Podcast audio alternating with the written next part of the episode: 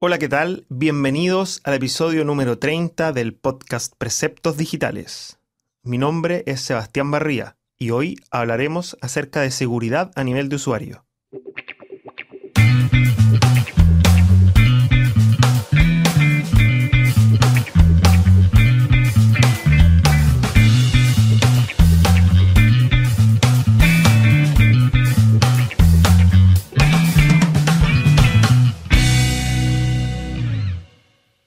Si bien todos nosotros somos diseñadores, desarrolladores, programadores o lo que sea en el caso de cada uno, también somos usuarios. Usamos Internet, navegamos, buscamos información y entre esas cosas guardamos contraseñas.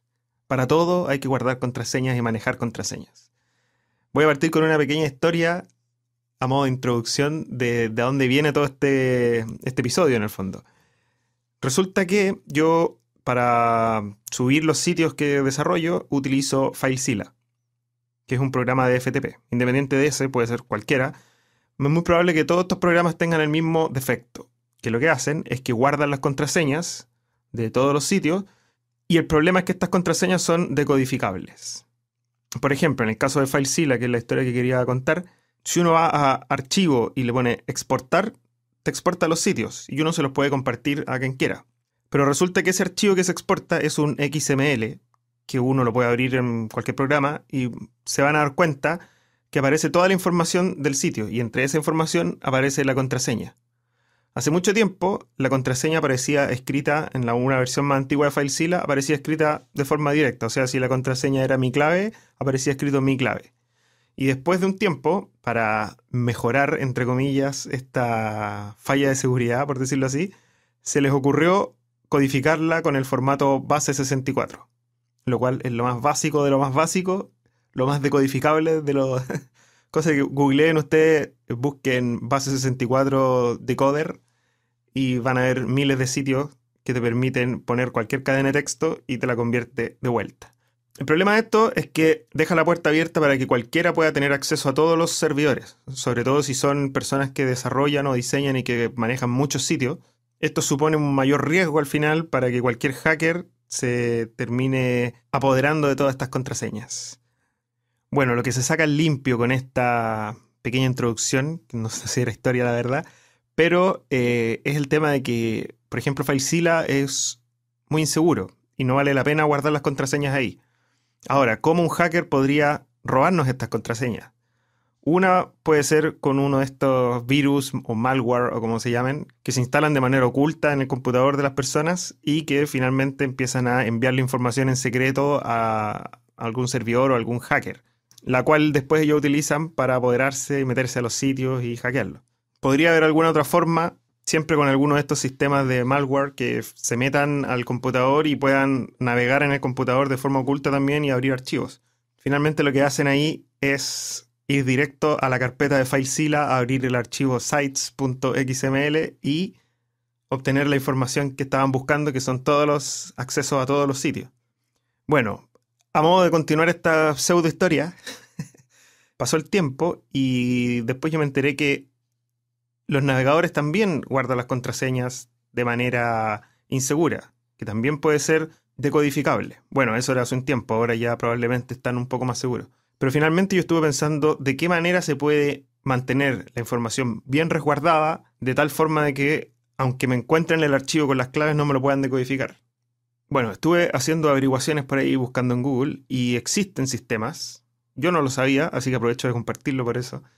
Pero existe en sistemas que son de pago y sistemas gratuitos. Entre los gratuitos yo encontré uno que se llama KeePass.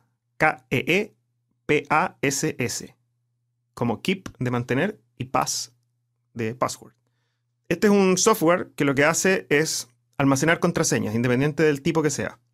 Te da en el fondo al lado izquierdo un menú donde tú vas agregando carpetas y adentro de esas carpetas vas agregando las contraseñas que quieres guardar y al lado derecho te muestra estos datos.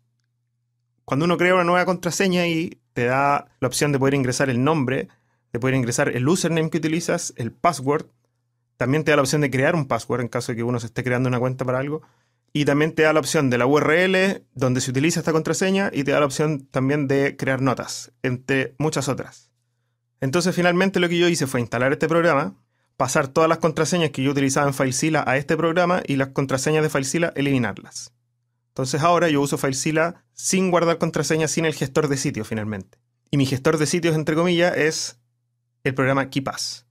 La gracia de este programa, y el por qué yo lo comencé a usar sin chistar, como se dice, es que además entre todos estos campos que te, da, te permite para cada contraseña que uno guarda, está la opción de la línea de comandos.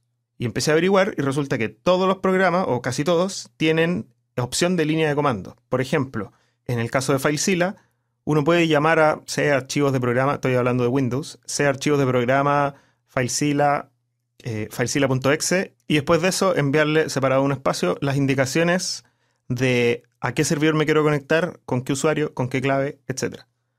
Entonces, finalmente lo que yo hice fue crear los sitios que yo usaba en FileZilla antes, crearlos ahora en KeePass y darle las indicaciones para que abra FileZilla y se conecte directamente al sitio sin necesidad de yo utilizar eh, la clave. Entonces ahora lo que hago es, cada vez que quiero conectarme a algún sitio, simplemente abro el programa KeePass, hago doble clic en la contraseña que yo quiero y se me abre el programa que corresponda. Eso yo lo hago con FileZilla, lo hago para conectarme a las VPN, por ejemplo, lo hago para conectarme por SSH utilizando PuTTY Así que en la práctica nos sirve para todo lo que sea relacionado a los servidores. También yo guardo las contraseñas MySQL, aunque la verdad es que todavía no averiguo cómo hacerle doble clic y se me abra el navegador logueado. Creo que no se puede y por eso no lo he podido averiguar. Así que si alguien lo sabe, bienvenido sea su comentario en el post de este episodio. Bueno, pero eso no es todo con KeePass. También tiene otros beneficios, como por ejemplo que se puede conectar con Dropbox o con Google Drive entonces, por ejemplo, en el caso de la oficina, nosotros lo que hacemos es que yo creé un archivo en mi computador con las contraseñas que necesito que todos manejen. Y ese archivo lo dejé guardado en Google Drive. Como todos tienen instalado el programa de Google Drive, que sincroniza automáticamente los archivos, cada vez que yo enciendo en el computador y se abre este programa automáticamente, eh, utiliza la base de datos que está cargada desde Google Drive. Por lo tanto, si yo hago una actualización y le pongo guardar, se me actualiza el archivo en Google Drive, se sincroniza y después a todo ello se le actualiza automáticamente el archivo. Por lo tanto, yo estoy controlando los archivos que las demás personas de la oficina pueden utilizar y por lo tanto estoy controlando a qué sitios ellos pueden acceder. Y además de eso, estoy protegiendo la seguridad de mis clientes finalmente, porque de esa forma no dejamos guardadas las contraseñas de, de alguna manera que sea fácil de decodificar. Por ejemplo, también puede ser el caso que alguien eh, entre a robar a la oficina, por ejemplo, y se lleven computadores ya alguna vez ya nos pasó. Y todo lo que se llevaron, finalmente nosotros tuvimos que, apenas nos enteramos, ponernos a cambiar todas las contraseñas porque había un riesgo de que tuviesen acceso a todos los sitios. Bueno, de esta manera eso no sucede. Ahora, el por qué no sucede, y que creo que no lo comenté al principio. KeePass es un programa que guarda las contraseñas, en el fondo te guarda una base de datos, que es un archivo, y ese es el archivo que se puede compartir y abrir en otros lados. Pero este archivo tiene una clave maestra. Y la información que se guarda en este archivo no se puede decodificar simplemente. No hay forma en que algún hacker, aunque lo encuentre, logre decodificar esta información y logre averiguar todas nuestras contraseñas. Bueno, eso es al menos lo que dicen en el sitio de Equipass. Lo otro bueno de Equipass, aparte de ser open source, mantenerse actualizado constantemente, ser gratis, es que existen aplicaciones, por ejemplo, para los celulares, donde yo puedo ingresar, acceder a este mismo archivo que yo tenía guardado en Dropbox y mantener todas mis contraseñas sincronizadas entre todos mis dispositivos. Bueno, debo dejar claro que no he recibido ningún ingreso de Equipas ni nada para poder hacerle publicidad, pero simplemente quiero compartir esta novedad, entre comillas, que encontré y que siento que es muy útil, aunque probablemente va a implicar un cambio en las vidas. Yo la verdad es que me acostumbré bastante rápido, si simplemente logrando hacer que los programas se abran directamente al hacerle doble clic en el programa Equipas, con eso ya se me solucionaron todos los problemas. Obviamente este programa también está en versión para Mac, así que no hay excusa para no utilizarlo ni migrarse. Denle una vuelta, échenle una mirada, googleen. Y yo acá en los comentarios de este episodio voy a, dejarles las líneas de código que yo utilizo al menos para poder abrir los, programas directos, FileZilla o PuTTY, o ahí voy a ver qué información les dejo publicada, pero la idea es hacerles fácil la tarea. Bueno, eso es todo por el episodio de hoy, un mini cast cortito.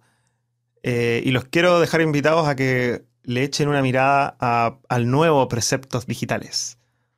Ahora estoy utilizando una nueva plantilla de WordPress porque le estoy dando un rediseño, por decirlo así, al sitio. Estoy pensando en el tema de la monetización, así que no se asusten si ven banners. Y también en generar una lista de correos, que en el fondo esta lista de correos, para los que no se han enterado, eh, es en reemplazo de preceptos digitales VIP. Pero los invito, dense una vuelta, échenle un vistazo a lo que hay. También se van a encontrar no solo con episodios del podcast, sino que con post que he estado publicando para mantener la constancia. Así que bueno, nos veremos por ahí dando vueltas. Cualquier comentario siempre es bien recibido. Y bueno, ya que estamos llegando al final del episodio, si han escuchado este episodio completo, o al menos hasta acá, es porque probablemente algo de acá les ha interesado.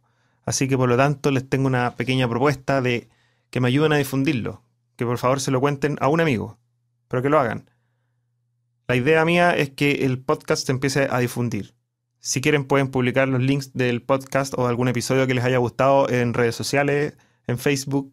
Lo importante es que me ayuden a difundirlo porque finalmente de eso me nutro. Si veo que, mucha gente escucha el podcast, me motiva también y me incita a hacer más cosas y entregar más contenido y continuar con el podcast, obviamente.